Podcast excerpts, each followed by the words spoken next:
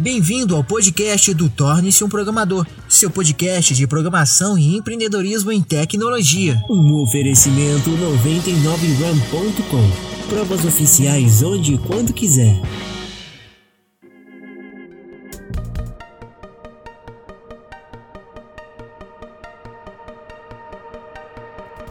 Um oitavo ponto importante, tá? Esse é um ponto muito importante também. Utilize Source Control. Ou seja, todo projeto que você fizer, versione ele no Source Control, versione ele no Git, versione ele em qual for da sua preferência, mas utilize Source Control para o seu trabalho como home office. Você não tem como garantir se o seu computador vai quebrar, você não tem como garantir se a sua internet vai falhar, você não tem como garantir as coisas que podem acontecer na sua, no, no seu ambiente.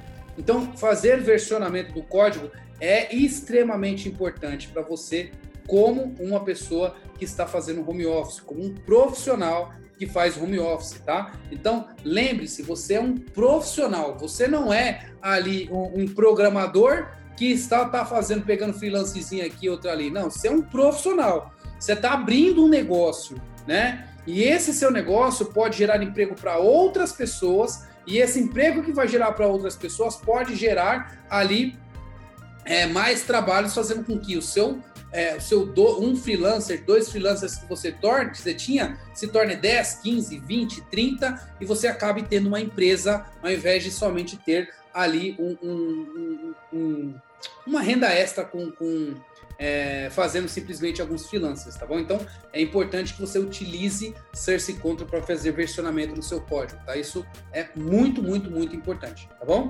Outra coisa importante que você precisa ter também é quando você está trabalhando de home office, você vai falar com muitas pessoas ao mesmo tempo, com vários clientes. Então, a, a comunicação por WhatsApp, comunicação por e-mail, ela é muito constante tá? E você pode é, chegar a alguns momentos e você é, simplesmente ser incomodado com várias mensagens que você vai receber, com várias pessoas que você está que está perguntando coisas para você, tá? Quando você está de home office, uma das coisas que pode acontecer é você simplesmente é, distrair com essas mensagens. Então, o que eu aconselho? Para que você possa ter um foco maior na sua casa também, você pode é, simplesmente tirar ali, fechar o seu WhatsApp naqueles momentos de foco, tá?